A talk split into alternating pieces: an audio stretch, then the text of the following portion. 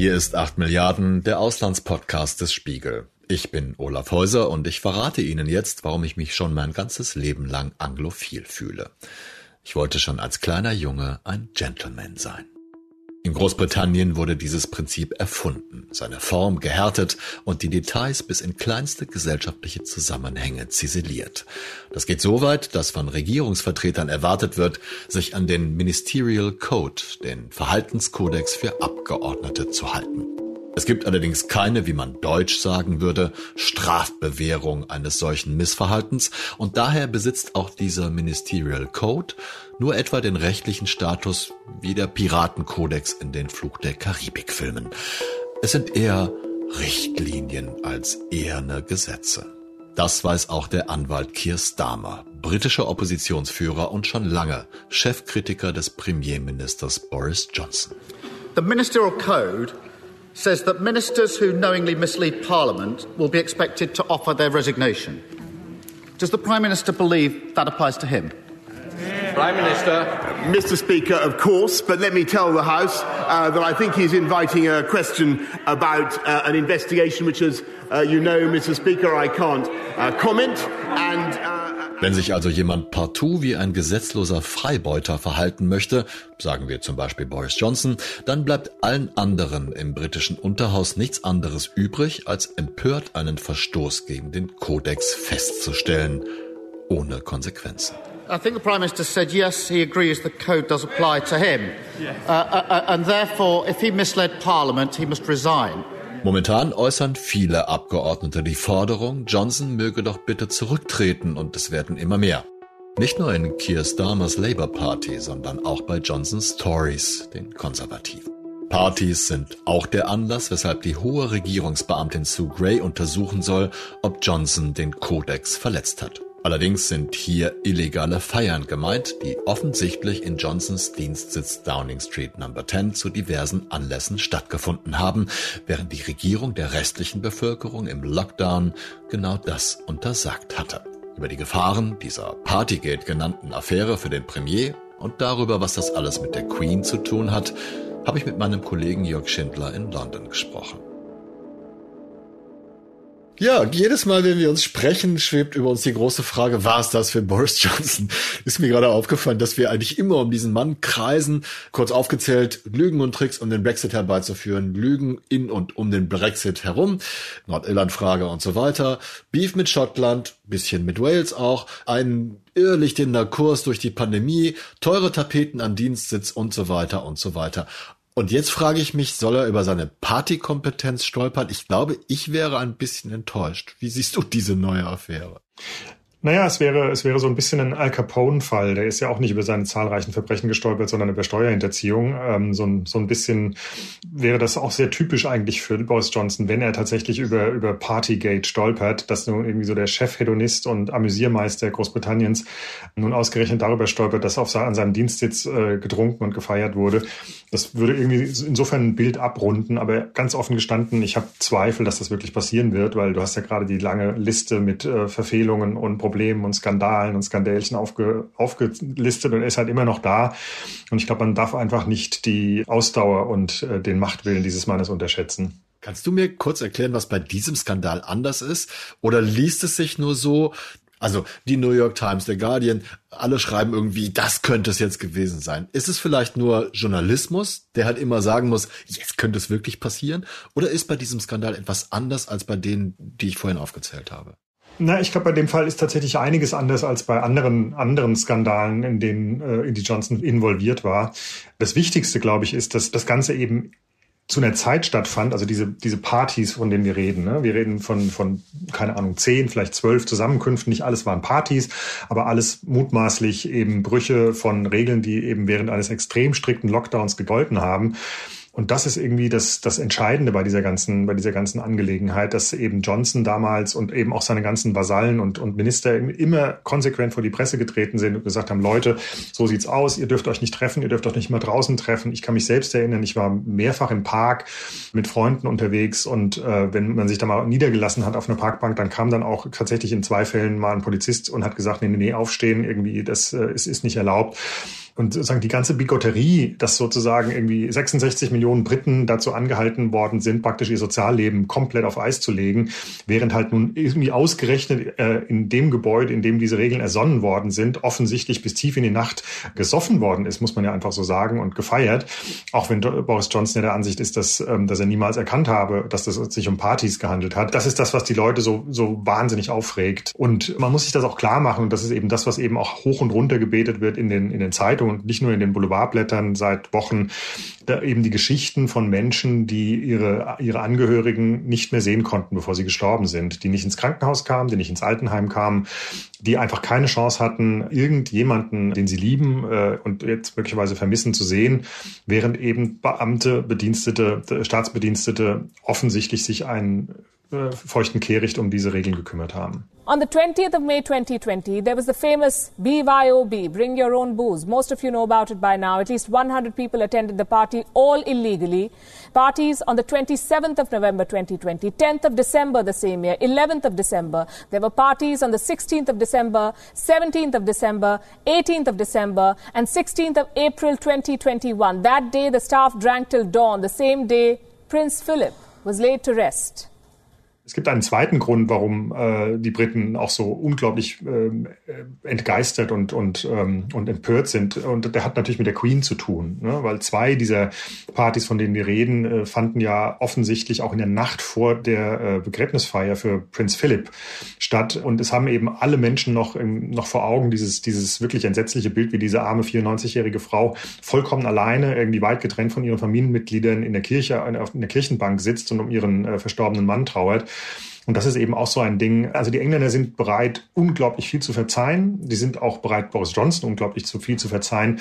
Aber wenn es um die Queen geht, da hört für viele Briten einfach der Spaß auf. Und das war jetzt eben auch schon das dritte Mal, dass, dass Boris Johnson sich bei der Queen entschuldigen musste.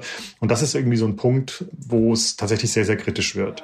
I think the Prime Minister said yes, he agrees the code does apply to him. Yes. Uh, uh, uh and therefore, if he misled Parliament, he must resign. On the 8th of December, the Prime Minister told this House, I have been repeatedly assured since these allegations emerged there was no party. So, since he acknowledges the ministerial code applies to him, will he now resign? Yeah. No, Mr. Speaker. Uh, but, you know, Anfang Dezember, wenn ich das richtig recherchiert habe, hat er gesagt, ihm wurde versichert, dass keine Partys stattfanden. Dann sagte er, dass er total sauer wäre, weil er herausgefunden hätte, dass doch Partys stattgefunden hätten. Und jetzt ist er bei der Aussage, dass er sagt, es wäre ihm nicht klar gewesen, dass alles nicht mit rechten Dingen zuging, sonst wäre er natürlich da nicht hingegangen. Aber das heißt doch eigentlich, dass die ersten beiden Sachen ganz klare Lügen sind, oder? Also es ist tatsächlich, sagen wir es mal so, relativ schwer vorstellbar, dass am Ende jemand zum Ergebnis kommt, dass Boris Johnson nicht gelogen hat in dieser ganzen Affäre. Also ich glaube, darauf kann man sich jetzt schon einigen, dass er ganz sicher die Wahrheit wieder mal in seinem Sinne sehr, sehr stark verbogen hat. Man muss zu seiner Verteidigung sagen, äh, das, das, das gehört ja auch zum, zum, zur fairen äh, Berichterstattung, dass er tatsächlich bei vielen dieser Partys, dieser angeblichen Partys, muss man ja auch noch sagen, äh, tatsächlich nicht, nicht vor Ort war. Also er war irgendwie auf seinem Landsitz, Checkers oder eben auf freie Dienstreisen, was auch immer. Also in, aus jeder dieser einzelnen dieser Zusammenkünfte und Partys kann man, wird man ihm keinen Strick drehen können. Das Entscheidende ist tatsächlich, wie du sagst, dass er am Anfang immer gesagt hat, Party, was für eine Party? Es gab keine Party. Später hat er dann gesagt, irgendwie, mir wurde äh, wiederholt versichert, dass es keine Party gab. Das war ja schon mal etwas, etwas anders.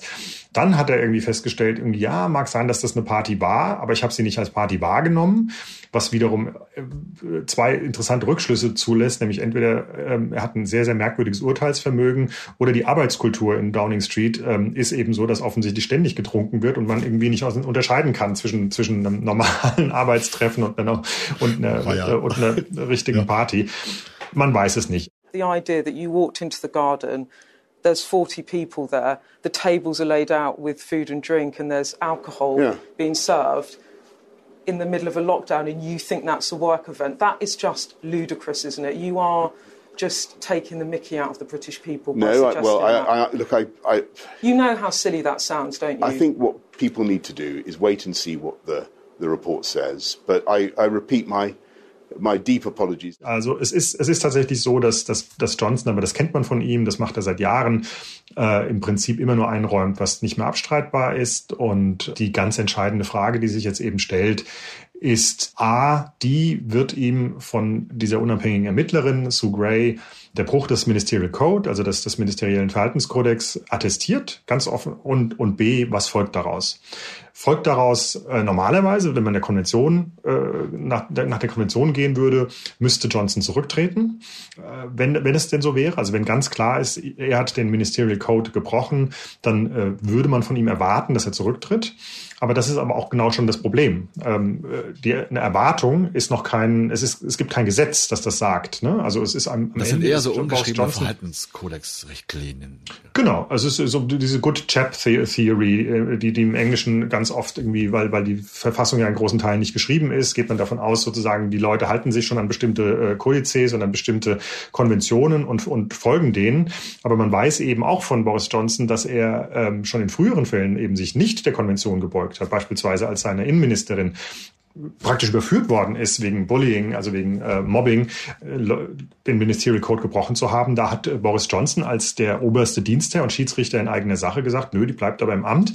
Und genau dasselbe kann er jetzt eben auch wieder tun. Das heißt, selbst wenn, was unwahrscheinlich ist, die, die Spitzenbeamtin, die jetzt dieses äh, Verhalten äh, kontrolliert, zum Ergebnis kommt, dieser Mann hat A gelogen und B den Ministerial Code gebrochen, wird Boris Johnson am Ende in eigener Sache richten können. Und wenn er dann sagt, irgendwie, ja, schön und gut, äh, ich entschuldige mich dafür, aber ich bleibe trotzdem im Amt, dann bleibt er erstmal im Amt. He's not apologized, Mr. Speaker, for breaking the rules and breaking the law. He's sorry because he's been caught. So, how does he think he can still maintain the one rule for him and another for the rest of us. Yeah. He cannot and he must resign. Uh, Mr. Speaker, I refer to the answer I gave earlier on. Viel britischer als der konservative Abgeordnete Carl Turner hätte man seinen Parteichef kaum angreifen können. Viel klarer formuliert übrigens auch nicht. Hier befindet sich die zweite Untiefe, die dem Piraten Captain Johnson gefährlich werden könnte. Eine Meuterei mit einem Misstrauensvotum seiner eigenen Fraktion um den Premierminister über Bord zu werfen. Dafür braucht es 15 Prozent der Gesamtfraktion. Das sind nach jetzigem Stand 54 Abgeordnete. Die müssen einen Brief einreichen, in dem sie sozusagen ein Misstrauensvotum fordern. Und erst wenn diese Zahl 54 erreicht oder überschritten wurde, wird tatsächlich ein Misstrauensvotum auch durchgeführt. Da, bleibt, da, da gibt es dann auch keinen äh, Ermessensspielraum mehr. Und in diesem Votum muss Boris Johnson äh, um es zu gewinnen, die Hälfte der Tory-Fraktion hinter sich bringen. Das sind also 180 plus eine Stimme. Und ganz ehrlich, also ich meine, ich bin kein, ich kann nicht in die Kristallkugel schauen, aber ich bin mir relativ sicher, dass er das schaffen wird. Und äh, warum bin ich mir so sicher?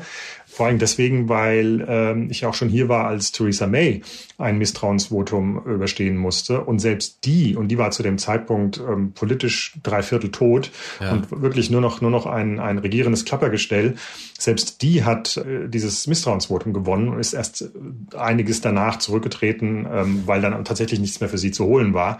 Aber eben so ein Misstrauensvotum, das verliert man nicht so schnell als amtierender Premierminister. Und wenn er das gewinnt, das Misstrauensvotum, hat er ein Jahr lang Ruhe. Ne? Dann, dann da darf ein Jahr lang kein weiteres Misstrauensvotum angestrengt werden. Das stimmt, aber lustigerweise gibt es jetzt gerade Versuche, irgendwie diese Regel auch irgendwie aufzuweichen und Ach, es ähm, auf, auf sechs Monate zu verkürzen, äh, um möglicherweise, falls man eben jetzt dieses Misstrauensvotum gegen ihn nicht gewinnt, in einem halben Jahr nochmal nachlegen zu können. Oh, oh tempora moris. Sue Gray die Chefin des Ausschusses, habe ich gelesen, will vielleicht diese Woche, aber vielleicht auch nächste Woche ihren Report veröffentlichen. Nur, dass wir das klarziehen, hast du da genauere Informationen, wann der Report rauskommen soll? Also Sue Gray, nur kurz zur, zur Information, ist nicht äh, Ausschussvorsitzende, sondern oh, okay. äh, Sue, Sue, ja. Sue Gray ist, ist ähm, eine hohe Regierungsbeamtin, die insbesondere eben für die Einhaltung ethischer Standards sorgt und auch tatsächlich als eine Frau gilt, die ähm, sehr hart durchgreifen kann und im Fall von einigen hochrangigen Ministern von Theresa May auch hart durchgegriffen hat. In einem Fall wurde da Pornomaterial auf dem Dienstcomputer eines Ministers gefunden und der war dann weg. Also insofern, die ist schon relativ unerschrocken, aber sie ist eben auf der anderen Seite trotzdem eine Regierungsbeamtin. Und äh, ihr oberster Dienstherr ist eben Boris Johnson. Und eben, das habe ich vorhin ja schon mal gesagt, äh, in dem Moment, in dem Boris Johnson sich einfach weigert, die Schlussfolgerungen oder Forderungen von Sue Gray, wenn es denn welche geben wird, zu befolgen, dann hat sie keiner der Handhabe mehr. Das muss man, das muss man wissen. So ist das leider mit hehren Prinzipien. In einer Zeit, die Begriffe wie alternative Fakten als Bezeichnungen für Falschaussagen hervorgebracht hat. Seit John Major 1992 zum ersten Mal solche Richtlinien in Schriftform ausführte, verabschiedet jede Regierung eine eigene Version des Ministerial Codes. Zum ersten Mal wurde die Sammlung 1997 unter Tony Blair auch so bezeichnet. Der Code bezieht sich dabei auf sieben zu erfüllende Standards für Personen des öffentlichen Lebens. Selbstlosigkeit, Integrität, Objektivität, Verantwortlichkeit, Offenheit, Ehrlichkeit und Führungsverhalten. Wie es so schön juristisch heißt, durchaus auslegungsfähige Begriffe, die von jedem auch anders argumentativ interpretiert werden können, allen voran vom wortgewandten Premier selbst.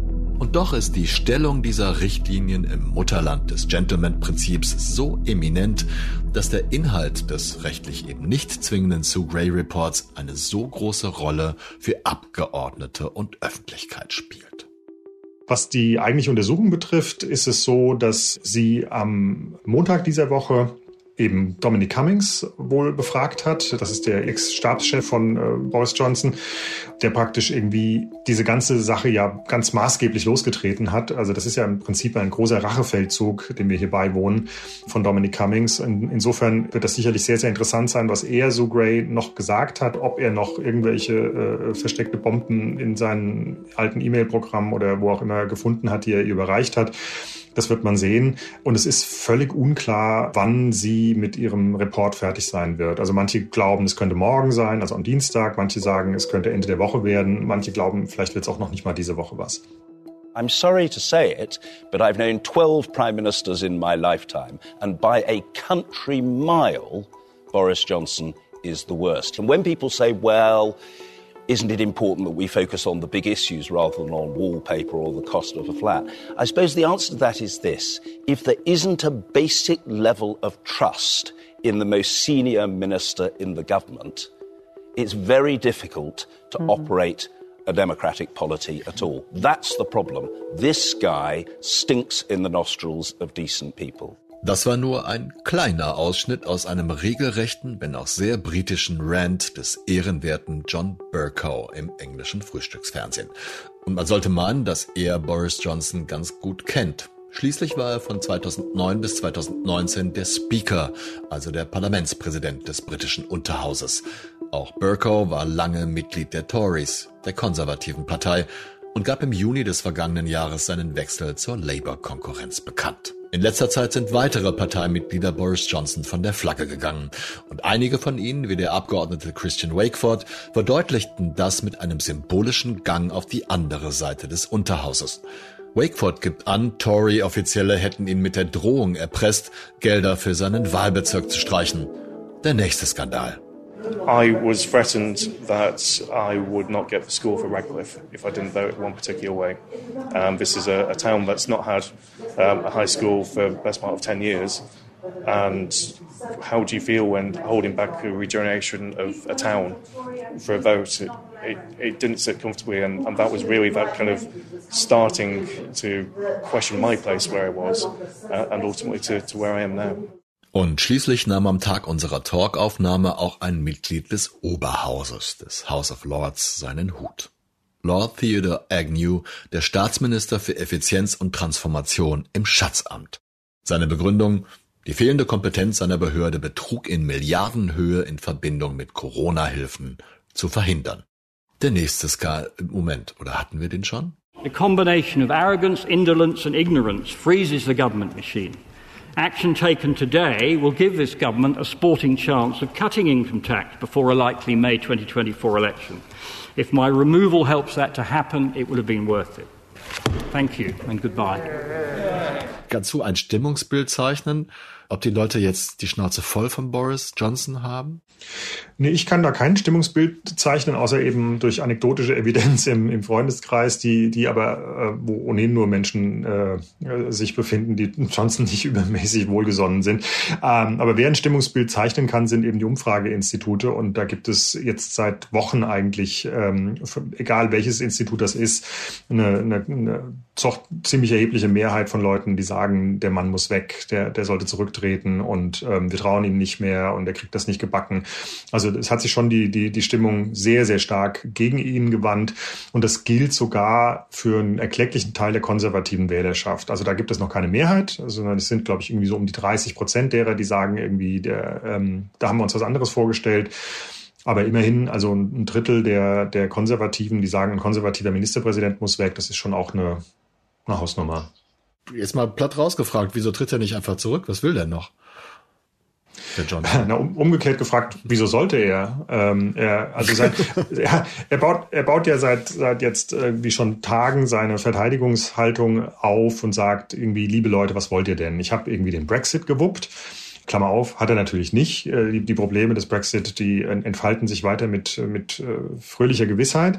Äh, Klammer zu, dann kann er sagen, und zwar wahrscheinlich sehr bald schon sagen, ich, ich habe irgendwie Großbritannien als möglicherweise erstes Land überhaupt aus der Pandemie geführt. Also wir haben ja hier zwar immer noch hohe Zahlen, aber irgendwie doch, doch sehr, sehr rapide sinkende Infektionszahlen. Die Krankenhäuser sind nicht überfordert. Wir haben relativ niedrige äh, Sterberate, was, was eben Covid betrifft und eben ab Mittwoch dieser Woche werden praktisch die letzten Restriktionen oder fast alle Restriktionen aufgehoben. Das heißt, irgendwie ab Mittwoch, natürlich auch aus durchsichtigen politischen Gründen, wird Großbritannien praktisch per Orte de Mufti beschließen, die Pandemie ist vorbei. Das ist eben so die Verteidigungshaltung der Johnson-Loyalen, die sagen, Moment mal Leute, der hat irgendwie zwei der größten äh, Probleme der Nachkriegsgeschichte gelöst, nämlich irgendwie uns aus der EU geführt und diese unglaubliche Pandemie Pandemie in den Griff bekommen und ihr wollt ihn wegen zwei, drei Partys äh, loswerden. Also bitteschön, lasst doch mal die Kirche im Dorf. Und das ist eben äh, die, die Verteidigungshaltung und auch seine eigene, dass er, dass er sagt, irgendwie, ich habe im Prinzip bisher nur als, äh, als, als War Prime Minister, also nur in, in, in, also nie in Peace Times regiert, sondern praktisch nur in außerordentlichen Zeiten. Und ähm, ich bin noch lange nicht fertig uh, mit diesem Land und mit dem, was, was ich vorhabe auf meiner Agenda und deswegen mache ich einfach weiter. If the Prime Minister has no sense of shame, then the Tory backbenchers must act to remove him. They know the damage is done. This weak and contentious Prime Minister can no longer limp on. The message from the public is clear. Remove this unfit Prime Minister from office and do it now. Spielen wir noch mal ein bisschen Advocatus Diaboli, mache ich ja gerne. Könnte Johnson jetzt nicht ein Misstrauensvotum selber anstrengen, bevor der Report rauskommt zum Beispiel oder bevor er die Auswirkungen spürt, weil er dann wegen zweifelnder Kolleginnen und Kollegen bessere Chancen hat, das zu gewinnen? Absolut. Also das ist eine, das ist eine denkbare Möglichkeit, dass Johnson selbst dafür sorgt, indem er eben loyale ähm, Abgeordnete äh, bittet, Briefe, Misstrauensbriefe eben einzureichen, dass diese, diese Zahl 54 erreicht wird und damit ein Misstrauensvotum ähm, ausgelöst wird, in der Annahme, dass er es gewinnt und dann ein Jahr sicher zu sein vor einem äh, Misstrauensvotum. Das ist ehrlich gesagt gut denkbar. Interessanterweise gab es genau diese Überlegungen auch schon, als Theresa May noch regiert hat, dass es eben auch, auch da, als es kritisch für sie wurde und es, es schon hieß, da sind irgendwie Briefe unterwegs, ähm, dass, dass es da eben das Gerücht gab, dass, dass May, weil sie zu dem Zeitpunkt sich noch sicher sein konnte, äh, es, äh, das, ein Misstrauensvotum zu gewinnen, ähm, das sozusagen beschleunigt hat. Denkbar ist sowas und irgendwie unter Johnson so und so. Was passiert denn, wenn der zurücktritt oder tatsächlich rausgekickt wird aus dem aus dem Amt.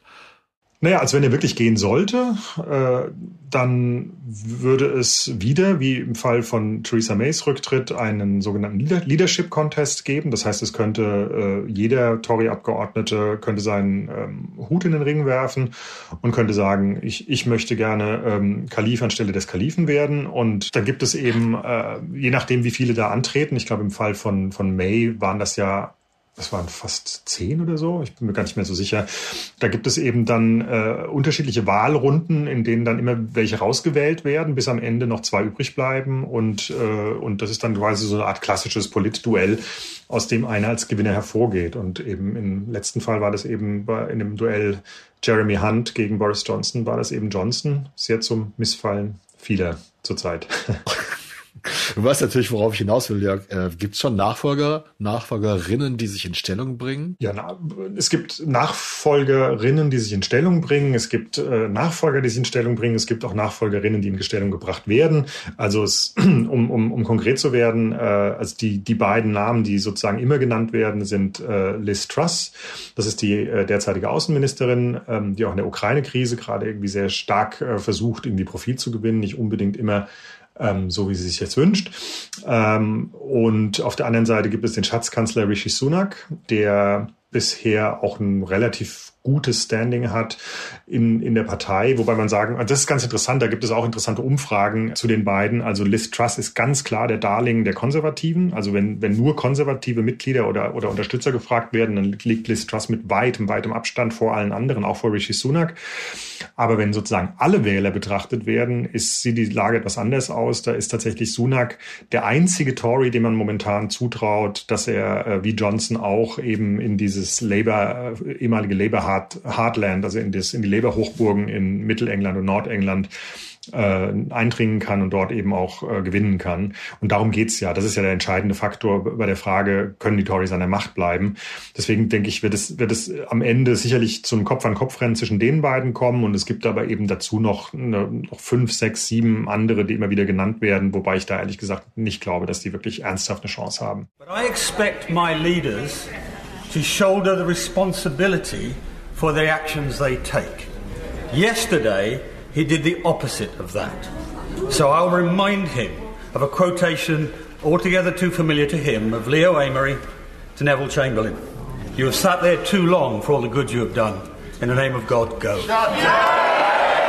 Also wenn du mich persönlich fragst, ich, ähm, ich, hätte, ich hätte persönlich nichts dagegen, Johnson irgendwann mal los zu sein, weil er ist, er ist wirklich ein sehr Zeit, zeitraubender Premierminister, um es mal, um's mal aus journalistischer Perspektive zu sagen. Nein, er ist, äh, es ist tatsächlich traurig zu sehen, dass ähm, dass eben so unglaublich viel in diesem Land im Argen liegt und statt sich um das zu kümmern, um diese vielen Probleme, die beispielsweise der Brexit schafft, aktuell die Ukraine-Krise, die, die, die unendliche Ungleichheit diesem Land existiert, die, äh, die Armut, die wirklich himmelschreiend ist und die wir in Deutschland so auch nicht kennen. Um, um nichts wird sich zurzeit gekümmert, statt, aber stattdessen reden alle irgendwie über Gin Tonics und, und, und Weinschränke in Downing Street und Party hier und Party da. Also es ist, es ist einfach äh, wirklich beschämend zu sehen, ähm, was, was aus diesem Land gerade wird. Äh, das, das ist, also was wie, wie dieser, dieser, dieser Harlekin an der Spitze, dieses Land in so einen Strudel von, von ähm, ja, weiß ich gar nicht, irgendwie so von, von äh, boulevardeskem, boulevardesker Clownerie eben runterzieht. Und ähm, insofern wäre es schon zu wünschen, dass mal wieder irgendjemand äh, an die Regierungsspitze stößt, der ähm, vielleicht einen Ticken mehr ähm, Seriosität ausstrahlt, ohne dass es dann gleich wieder in diese, in diese gepflegte Langeweile, die man irgendwie über Jahrzehnte gewohnt war, zurückgeht. Also das ist irgendwie das, was mich irgendwie beschäftigt bei dieser ganzen, bei dieser ganzen Sache. Hm. Muss ich nochmal nachhaken, denn Boris Johnson hat ja nicht, nicht nur einmal, sondern häufig Reden geschwungen und Ankündigungen gemacht, dass er das Land von Grund auf renovieren und auch die Partei renovieren möchte und so weiter und so fort.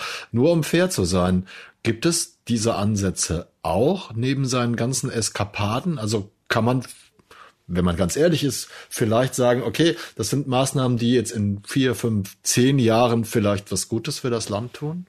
Also man muss, glaube ich, bei Johnson immer unterscheiden zwischen seiner Rhetorik und dem, was er wirklich tut. Also rhetorisch hat er viel getan. Also er sagt, er spricht ja immer von Leveling up. Also er spricht immer davon, dass er eben die vernachlässigten Regionen, insbesondere in Mittel- und Nordengland, ähm, äh, irgendwie aufpäppeln will, damit die Anschluss finden an dieses gnadenlos reiche äh, London, diese, diese, diese Geldmaschine London Was er tatsächlich tut, ähm, muss ich ganz ehrlich sagen, das, das weiß niemand. Also was, was sich hinter diesem Slogan Leveling Up verbirgt, das weiß man nicht. Man weiß es auch deswegen nicht, weil eben ein Regierungspapier in dieser, in dieser Angelegenheit es schon längst hätte geben sollen. Das wird sozusagen ständig verschoben. Warum wird es verschoben? Weil die Regierung offensichtlich anderes zu tun hat, nämlich äh, sich selbst zu retten.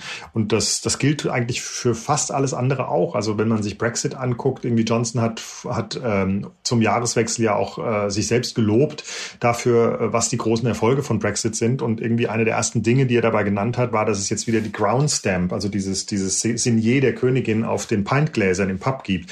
Und wenn einem Regierungschef nach, nach, ich weiß nicht, nach fünf Jahren, nach einem Referendum nicht viel mehr einfällt zu dem, was, was der Brexit gebracht hat, als dass eben ein, ein, äh, ein, ein Königssignier wieder auf einem Bierglas äh, steht, dann kann man daran ermessen, wie wenig er tatsächlich irgendwie auch in Sachen Brexit geschaffen hat.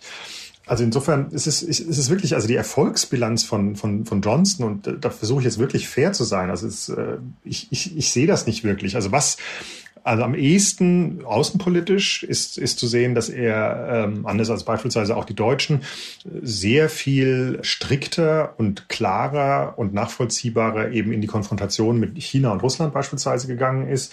Also außenpolitisch würde ich sagen, ist es am ehesten zu, zu, zu sehen, dass er da irgendwas tut. Aber letztlich irgendwie liegen die Probleme Großbritanniens nicht in der Außenpolitik, sondern eben in der, in der Innenpolitik. Dieses Land ist, hat, ist in furchtbarer Schieflage, sozial und, und ökonomisch. Und, ähm, und da sehe ich nicht, dass er wirklich irgendwas bisher gewuppt bekommen hat. Letzte Frage. Was macht dir Angst und was macht dir Hoffnung, wenn du an Großbritannien denkst? Oh Gott, gemeine Frage. Das ist, eine, das ist eine gemeine Frage. Was macht mir Angst? Was macht mir Hoffnung? Also Angst macht mir, dass dieses, dieser, dieser Zustand, den wir jetzt haben, in perpetuum so weitergeht. Also dass es äh, passieren könnte, dass, ähm, dass wir einen äh, komplett angeschlagenen äh, Premierminister haben, der von der Hälfte seiner Partei gehasst wird ähm, und von mehr als der Hälfte der Bevölkerung, aber einfach nicht einsieht, äh, warum er gehen sollte und der, der, der dann erst recht überhaupt nichts mehr gebacken bekommt, äh, innenpolitisch, weil natürlich irgendwie kein einziges Gesetzesvorhaben dann noch irgendwie durchkommen wird. Also das, das ist eben eine, eine, eine denkbare Möglichkeit, ne? dass, dass, John, dass, dieser, dass dieser Zustand, äh, dass alle, keine Ahnung, sieben, zehn, 14 Tage irgendein ein, ein neuer Skandal, Goldtapeten hier, Party dort und so weiter hochkommt, Johnson einfach mit den Schultern zuckt und, äh, und sagt, das könnt ihr vergessen, ich bin gewählt bis 2024 und so lange ziehe ich das durch. Und ähm, Hoffnung macht mir, also ich, ich lebe ja jetzt seit fast fünf Jahren in dem Land und das ist schon echt interessant zu sehen, wie, also dieses Improvisationsgeschick der, der, der Briten, ne? also der einfachen Bevölkerung, also dass, dass die, die, die, die sind irgendwie nicht klein zu kriegen. Also irgendwie hat man das Gefühl, selbst dieses äh, Sturmtief Johnson wird irgendwie irgendwann vorbei sein und dann brappeln die sich wieder. Es wäre halt nur einfach zu hoffen, dass es früher als später der Fall ist. In dieser Woche wurde ebenfalls bekannt, dass nun Scotland Yard wegen der Partys in Downing Street No. 10 ermittelt. Boris Johnson begrüßte dies ausdrücklich, versicherte seine vollständige Kooperation mit der Polizei und brachte seine Hoffnung zum Ausdruck, dass die Ermittlungen der Öffentlichkeit begrüßenswerte Klarheit verschaffen werden, damit ein Schlussstrich unter diese Geschehnisse gezogen werden könne. Bei Redaktionsschluss dieser Sendung am Freitagmorgen war der Sue Gray Report noch nicht veröffentlicht. Aber auch hierzu gibt es bereits Statements der Regierung. Denn Boris Johnson bekommt den Report natürlich zuerst zu lesen. Und sein Stellvertreter, Justizminister Dominic Raab, gab zu Protokoll, dass noch nicht entschieden sei, in welchem Ausmaß der Bericht danach veröffentlicht werde.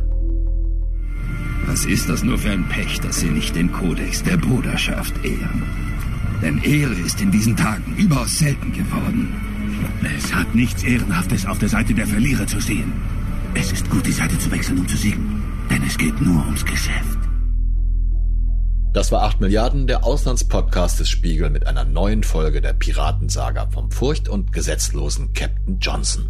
Ich danke meinem Kollegen Jörg Schindler für seine Beobachtungen im Ausguck des Londoner Büros, meinem Bootsmann Philipp Fackler für den Klang dieser Folge und natürlich Ihnen, verehrte Zuhörerinnen und Zuhörer, auf dem Festland der Kontinente oder den Weiten der Weltmeere.